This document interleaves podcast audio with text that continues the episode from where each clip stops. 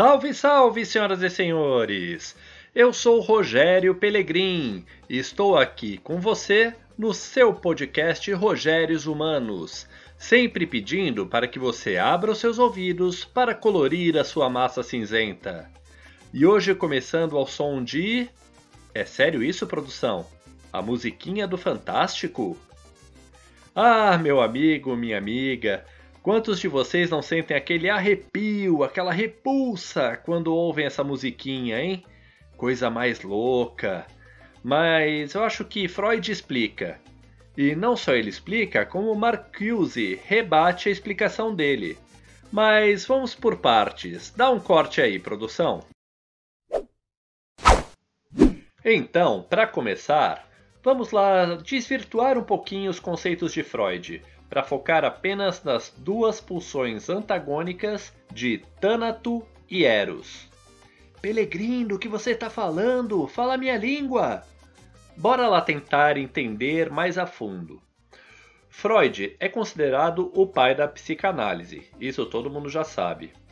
E ele definiu que nós, pobres humanos, temos dois impulsos básicos: o de Thanato, relacionado à morte, e o oposto, o de Eros, relacionado à vida. A pulsão de Eros está relacionada a tudo que dá prazer, que dá vida. Embora antagônicas, elas são complementares. Encontrei na literatura a respeito um exemplo do qual gosto muito: o ato de se alimentar, por exemplo. Embora você se alimente com o objetivo de se manter vivo e às vezes até dê prazer em comer aquilo, existe a complementariedade antagônica de que, para se alimentar, alguma coisa morreu. E não me venha com papo de que você é vegano, porque até o pé de alface também estava vivo antes de você resolver comer. E aí, eu trago esse conceito das pulsões de Freud para o trabalho. Quer saber como? O trabalho tem o seu lado tânato, porque muitas vezes é um trabalho alienado, apenas com progresso técnico e sem finalidade.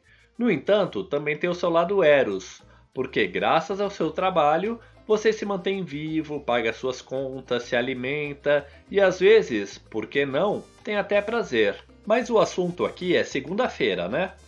Vamos matar de vez esse conceito de Thanato e Eros, fazendo uma analogia bastante rasa, mas, assim espero, você nunca mais vai esquecer. Manja aquele negócio de Uhul, sextou! Isso pode ser o Eros. Inclusive, os termos erotismo, erótico, vêm de Eros.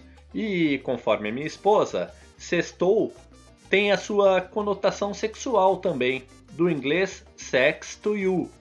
Mas muita gente sai gritando Uhul, sextou! sem perceber esse significado. E o contrário, o Tânato. Você já ouviu alguém acordar às 5 da matina ou antes até para ir trabalhar depois daquele fim de semana gostoso? E assim que o despertador toca, essa pessoa levanta da cama num sobressalto e diz: Uhul, segundou! Acho que não, né? Mas sem a segunda, sem ir trabalhar, sem ganhar o seu, você não curte a sexta. Por fim, eles estão interligados. Então, resumindo essa sessão, que a produção tão bem cortou, podemos dizer que sexta é a vida e segunda é a morte? Se seguirmos os preceitos de Freud, sim. Mandam inocentes com a sua clássica rotina para iniciar o próximo bloco, produção.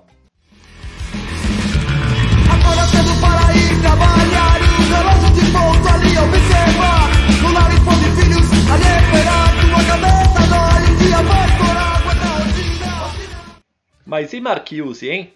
Marcuse publicou um livro baseado nesse conceito freudiano que acabei de explicar. Aliás, é um baita de um livro. Vale a pena ser lido e relido. Se você ainda não leu, tem um link para ele aqui na descrição desse episódio. O livro se chama Eros e Civilização. Marcuse acabou sendo o menos conhecido entre os pensadores da escola de Frankfurt, dentre eles Adorno, Benjamin, Horkheimer. Eles criaram uma corrente filosófica denominada filosofia crítica, ou seja, faziam análises críticas sobre situações sociais. Marcuse, por exemplo, era um crítico ferrenho do capitalismo, tanto que, na época das revoluções estudantis de 68, uma das maiores revoluções do século XX, era possível encontrar pichações nos muros da capital francesa com três M's, MMM, em uma situação a Marx, Mao e Marcuse. Já ouviu falar no Congresso da Uni de 68? Pois é, pessoa, foi inspirado nessa revolução. Judeu-alemão, Marcuse teve que deixar a Alemanha e se mudar para os Estados Unidos por causa do nazismo, passando um tempo antes na França.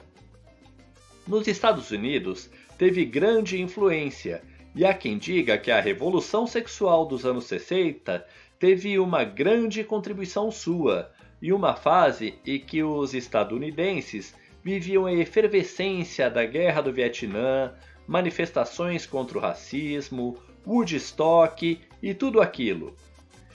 Está aqui na descrição também o link para o documentário O Hipopótamo de Herbert Marcuse, para o caso de você querer saber mais sobre ele. É super cult, vale a pena. Enfim, voltando a Eros e a civilização, Marcuse diz que o capitalismo era errado porque privilegiava apenas o desenvolvimento quantitativo. Sim, no sentido de quantidade mesmo, de acúmulo, deixando assim de lado o qualitativo, como exemplo mais óbvio, elevar a qualidade de vida dos cidadãos.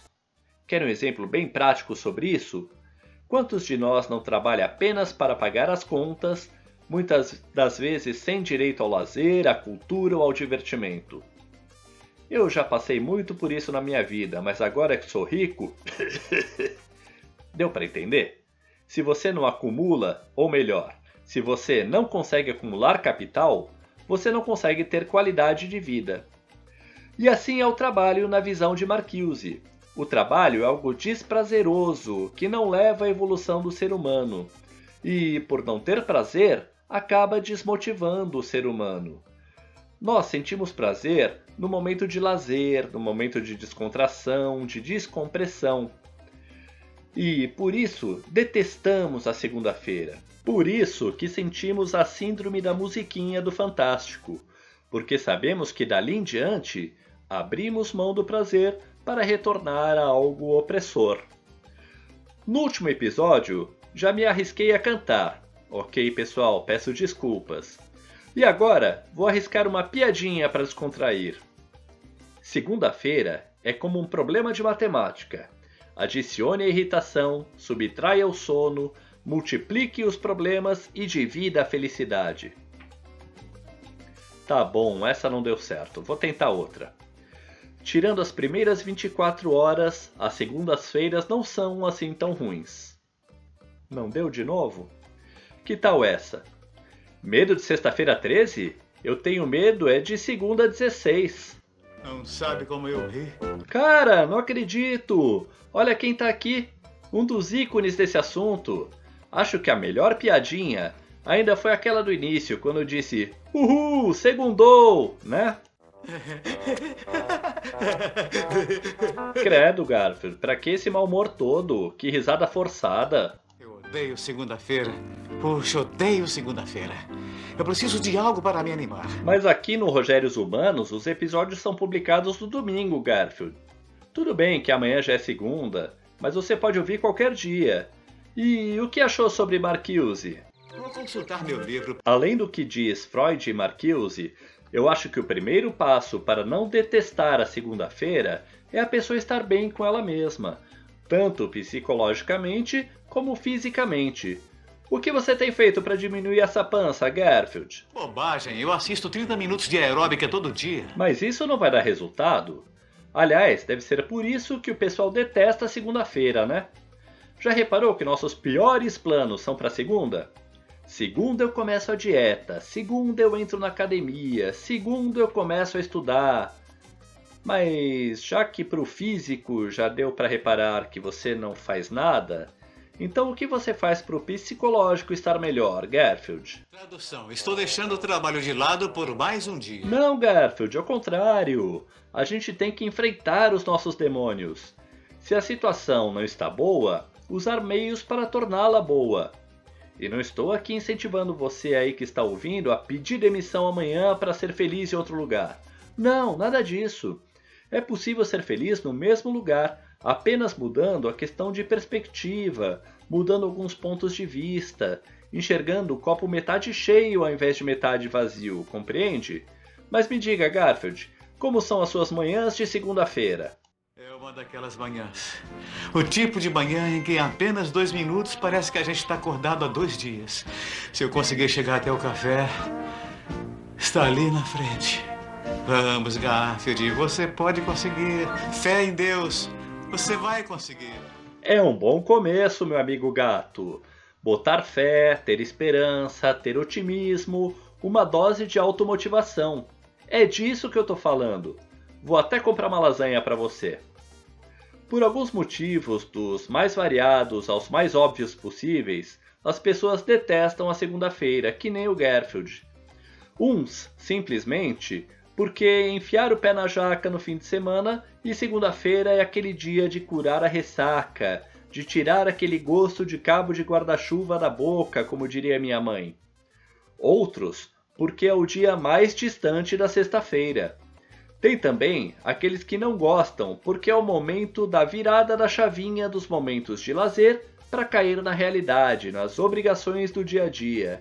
E, para alguns, apenas porque é dia de trabalhar após dois dias de descanso. Para esses, recomendo que conversem com a RH da sua empresa, assim como quem não quer nada, e pergunte a eles como está o volume de currículos recebidos para uma vaga qualquer. Com certeza você vai perceber que tem inúmeras pessoas querendo a sua vaga, que fariam de tudo para conseguir esse, digamos assim, lugar ao sol e que jamais reclamariam da segunda-feira. Mas agora, para finalizar, quero falar diretamente para você aí do outro lado que está me ouvindo com bastante atenção. E desculpe a filosofia rasa, a filosofia de boteco, mas sabe por que não se chama primeira-feira e sim segunda-feira? Isso sem considerar a origem bíblica da coisa toda, ok? Se chama segunda-feira porque é a segunda chance de você recomeçar, de tentar outra vez, de fazer o que é certo para você. Então, quem sabe se ao invés de sentir calafrios ao ouvir a musiquinha do Fantástico, você não acabe pensando: opa, chegou a oportunidade de mais uma semana, deixa eu me preparar para fazer melhor. Bora fazer o teste? Sobe o som, produção!